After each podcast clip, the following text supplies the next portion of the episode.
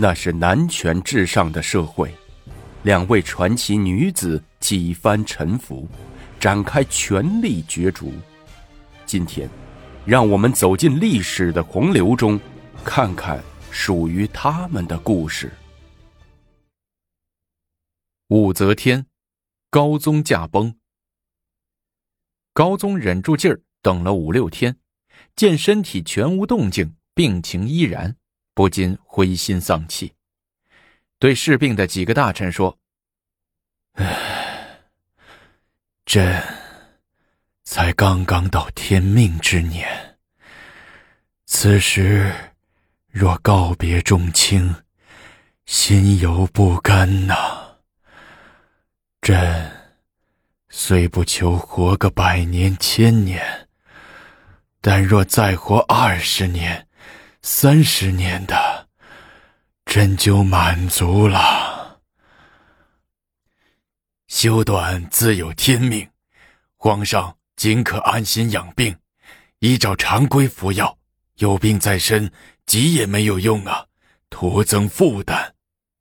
裴炎说道：“裴爱卿所言极是，皇上还是宽心养病为好。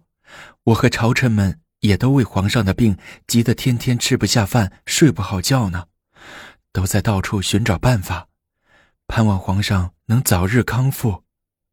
武则天劝道：“唉，可朕这病一天重似一天，却不见有什么好办法。”高宗说。皇上，薛元超上前来奏道：“不妨上高山封禅，以祈求天神保佑皇上身体康复，长命百岁呀！”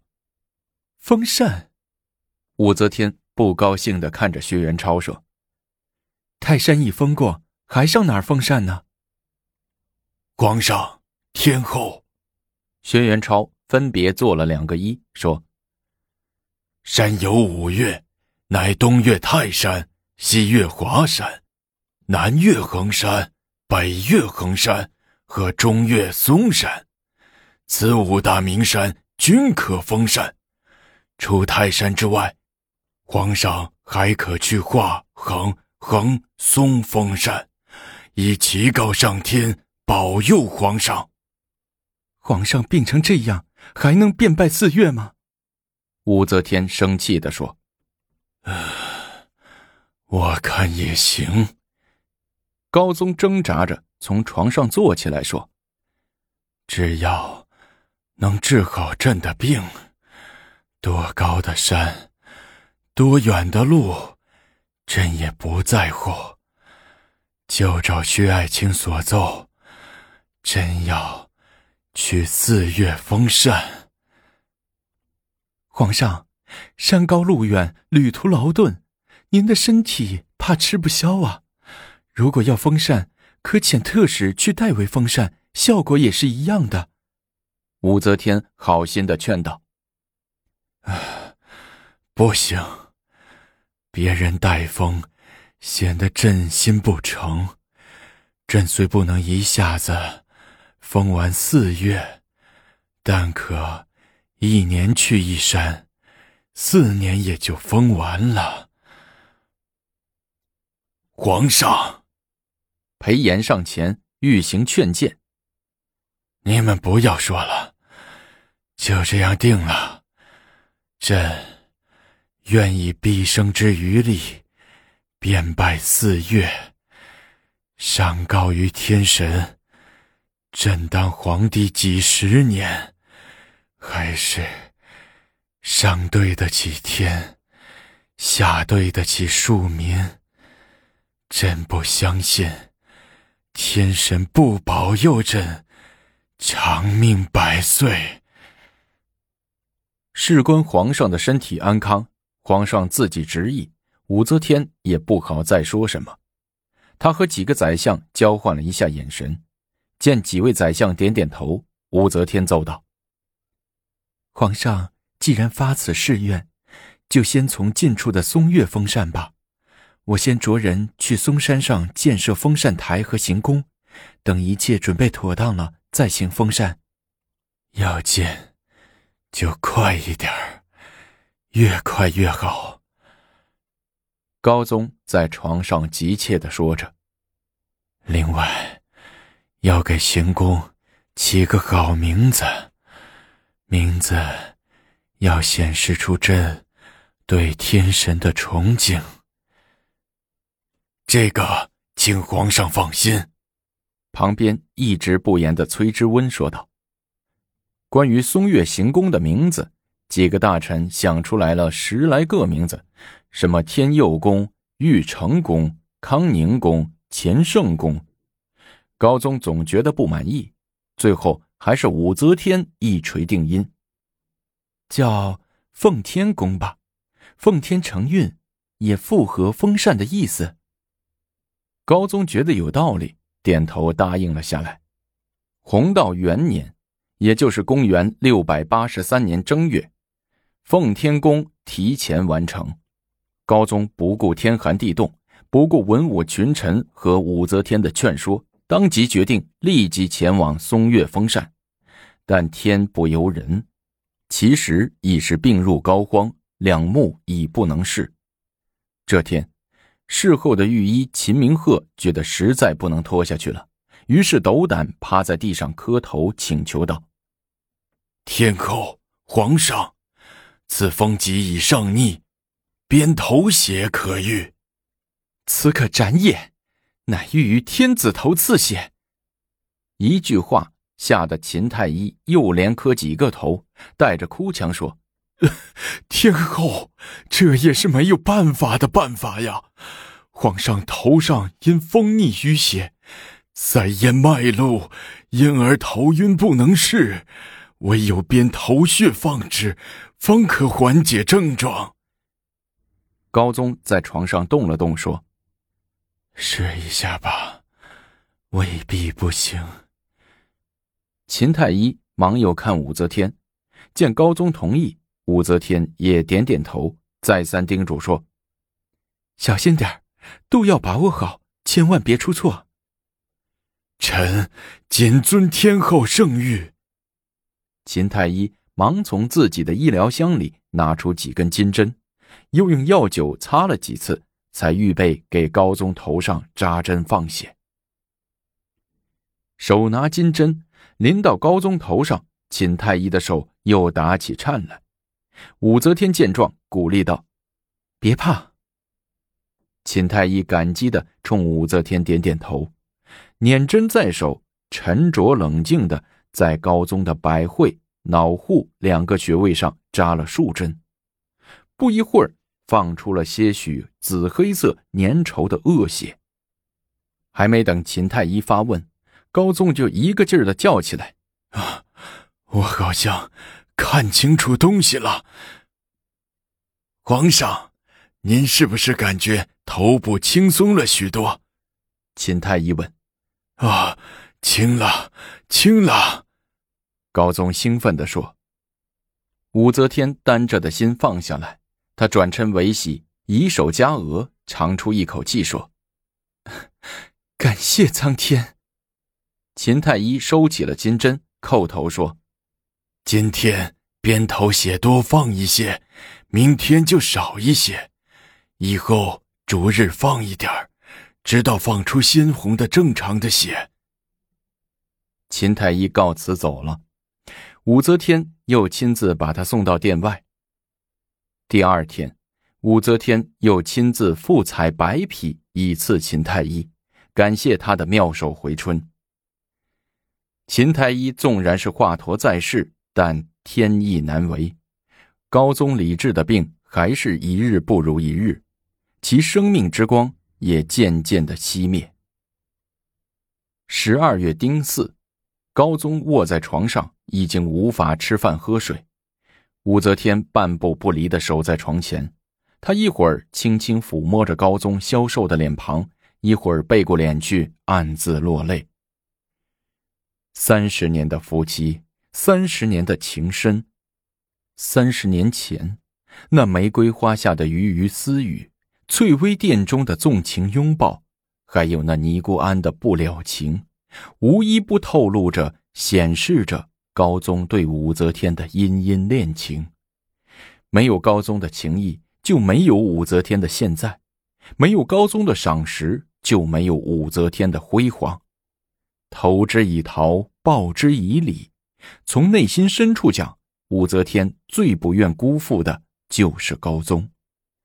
为了权力和理想，他可以心狠手辣的铲除掉别人，甚至包括自己的亲生子。但对于高宗，他心里始终有个准则：他一定好好的忠守高宗，直到最后。在他内心深处，只有如此的坚守，才觉得安心。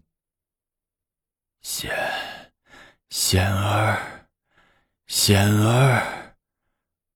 高宗在床上动了动，口里叫道：“武则天忙令在外殿等候的太子李显到高宗床前觐见。李显的外表颇似太宗李世民，长得高大威猛，但他徒有其外表，才能正好与太宗相反，是一个昏庸贪玩、无治国齐家能力的人。前一阶段，高宗命他在长安监国时，他只知道骑马打猎、游山玩水。”气得高宗特地把他召回东都训斥一顿。父皇找我有事啊？太子显跪到高宗的床前问：“显，显儿，朕，朕死后，你一定要要听你母后的话，你。”你能力不行，治治国齐家的本领远逊于你母后，你你要多多向你母后讨教。父皇，您怎么了？你别离开我们呐！太子显跪在高宗的床前说：“哎。”傻孩子，父皇，我也不想死啊。朕唯一放心不下的，就是你。你刚才听清楚朕朕的话了吗？听清了，您让我听母后的话。高宗歇了一口气，又叮嘱李显说：“你做了皇帝以后，更更要注意性子，千万不要不要任性胡来。只要好好听你母后的话，照你。”照你母后吩咐的去办，你一辈子都会平平安安的，国家也会治理的好好的。李治不住的点头，又回头问武则天：“母后，父皇不会要轰了吧？”武则天摆摆手说：“不要胡言乱说，你还到外殿等着，不要乱跑。”李显答应了一声，就出去了。高宗问武则天：“你怎么让他出去了？”武则天握着高宗的手，脸贴着高宗的脸，轻轻的说：“臣妾。”只想单独和皇上静静的在一起。高宗脸上露出欣慰的神色，他努力的握着武则天的手说：“这些年来，朕身体多病，许多国家大事，全靠全靠你支撑，你。”你确实受累了，这是臣妾应该做的。武则天叹了一口气，又说：“唉，臣妾性子不好，为人严厉，这些年也做了不少让皇上生气的事儿。唉，过去，过去的事儿就不要再提了。你以后能能把显儿带好。”能让他守住这大唐，大唐的江山，朕就能安息于九泉了。皇上，你歇歇吧，别说了。武则天劝道。到了夜里，高宗时而昏迷，时而身体抽搐。武则天见状。忙令人召集中书令裴炎入内，裴炎也是好几天不敢回家睡觉，一直在皇城外中书省守着。听到宣召，他火速赶到高宗的病榻前。皇上，皇上，裴炎、裴爱卿来了。武则天附在高宗耳边轻轻的叫道：“高宗此刻已经醒了，许是回光返照。”他竟要挣扎着从床上坐起来，武则天忙命人拿过来两个枕头垫在高宗头下面。高宗视物模糊，虽不能分清眼前的人谁是谁，还是转着脸看了一圈，颤抖着伸出手问：“太子显安在？”父皇，我在这儿。李显往前挪了挪，快。见过裴爱卿。高宗命令道：“李显只得朝旁边的裴炎施了一礼，口称：‘显见过裴中书。’裴炎慌忙起立，搀住李显，口称：‘呃，不敢。’裴爱卿，近前接旨。”高宗宣谕说。裴炎忙跪行到床前。叩头说道：“臣裴炎在此。”高宗哆哆嗦嗦的往枕头底下摸，武则天忙帮高宗找出圣旨，交到高宗的手中。高宗双手捧纸，递给裴炎说：“此乃朕的遗诏，待太子即大位，可当朝宣谕。”臣裴炎谨遵皇上圣谕。裴炎小心翼翼的接过圣旨，退到一边。做完这些，高宗累得喘气不匀。武则天忙撤去一个枕头，让高宗躺下，头枕在实处。高宗歇息了一会儿，又惦记着他的子民，问：“庶民喜否？”